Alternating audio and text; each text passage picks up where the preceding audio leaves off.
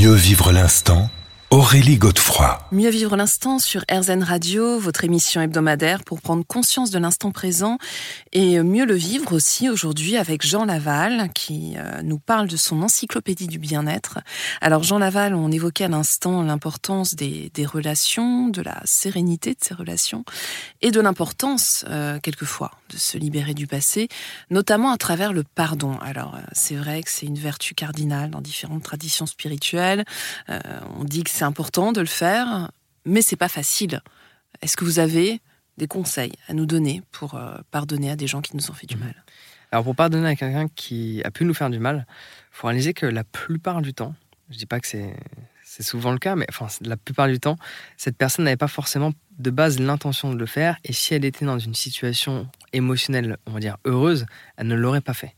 Donc se mettre alors à nouveau, se mettre à la place de l'autre ne, justifie pas le comportement. Mm.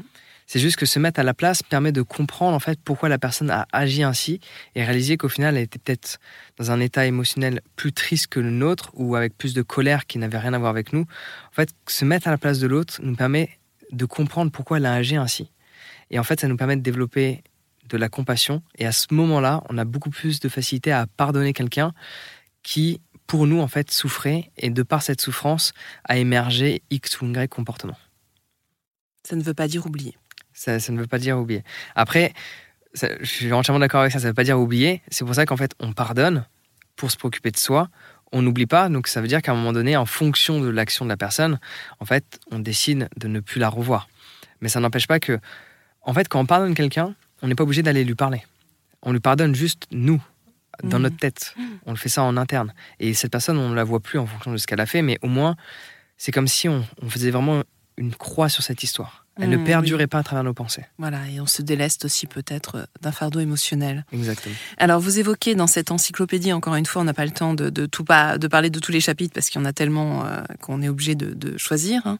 mais notamment les, situations difficiles. Alors, vous dites euh, changer euh, la perception de la situation permet en fait de mieux l'accepter, de lâcher prise, ne, de ne, enfin, ne pas voir les événements de la vie comme les problèmes à résoudre, mais bien comme des challenges à affronter. Ça, c'est super intéressant. Qui sont là pour euh, faire évoluer, grandir et mûrir.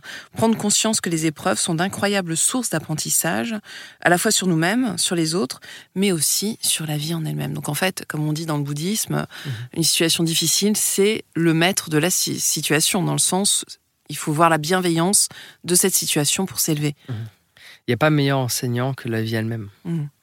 Euh, que ce soit un livre, une conférence, une vidéo ou quoi que ce soit, ça peut nous apprendre, mais rien ne nous apprend autant que la vie elle-même. Et on est confronté tous les jours à des situations qui soit se répètent, soit nouvelles.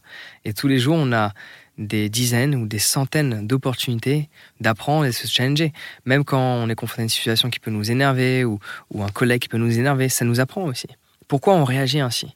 Est-ce qu'on aurait cette capacité à, la prochaine fois qu'on est confronté à la même situation, à ne pas réagir de la même manière? Mm. Donc, littéralement, toutes les situations de la vie nous permettent de nous élever. Et de le voir ainsi bah, fait en sorte que le soir, quand on rentre chez soi, après le travail par exemple, on rentre pas déprimé, on rentre pas triste. On rentre avec la sensation d'avoir fait plein de choses nouvelles, d'avoir appris, de s'être découvert également, et la sensation euh, bah, d'évoluer vers un mieux-être. Mm. Alors, il y a un chapitre, moi, qui m'a beaucoup intéressé dans cette euh, perspective hein, de relation aux autres, c'est euh, la dépendance. Alors d'ailleurs, vous parlez aussi euh, des addictions. Et en fait, une des clés que vous donnez, c'est la confiance en soi, justement. Racontez-nous le process en ce qui concerne la, question de la dépendance. Alors, vous parlez de la dépendance reliée à des substances ou aux personnes? Alors, on va commencer par les personnes et on parlera des substances par la suite. Et d'ailleurs, je vous propose qu'on en parle dans la partie suivante de cette émission.